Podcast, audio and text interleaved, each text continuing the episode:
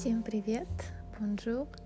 Это первый эпизод подкаста о подарках, он же пробный. Попробуем, что это такое, и скоро я надолго поселюсь в ваших гаджетах.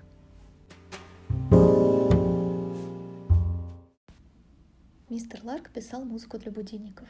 Сочиняя сонату или струнный квартет, в общем, что-нибудь крупное и серьезное, он вспоминал о Бетховене, все перечеркивал и расстраивался.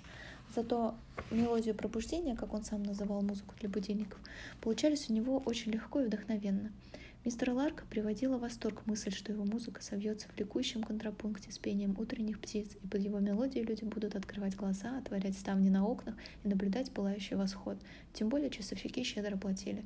Иногда мистер Ларк увлекался настолько, что прискакивал от неожиданности, когда звонил будильник заведенный на 6 часов утра, мистер Ларк гасил лампу и, окруженный рассветным сумраком, слушал свою музыку. Особенно он гордился часами с кукушкой, где мелодию будто бы насвистывала деревянная птичка. Струнный квартет мистера Ларка, серьезный и крупный, исполнялся в концерте. Играя финал квартета Фукету на тему часов с кукушкой, музыканты кривили лица. Они вспоминали раннее утро, ледяной мир за пределами одеяла. На виолончелиста нельзя было смотреть без слез.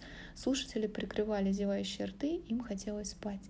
А еще мистер Ларк получал письма с довольно изощренными угрозами. Люди не любят то, что мешает их сну, пускай даже музыка написана кровью вдохновенного сердца. Однажды мистер Ларк получил посылку, в которой лежал смятый будильник и записка «Ненавижу». В следующий раз будет бомба. По скрипту. Не поломанная.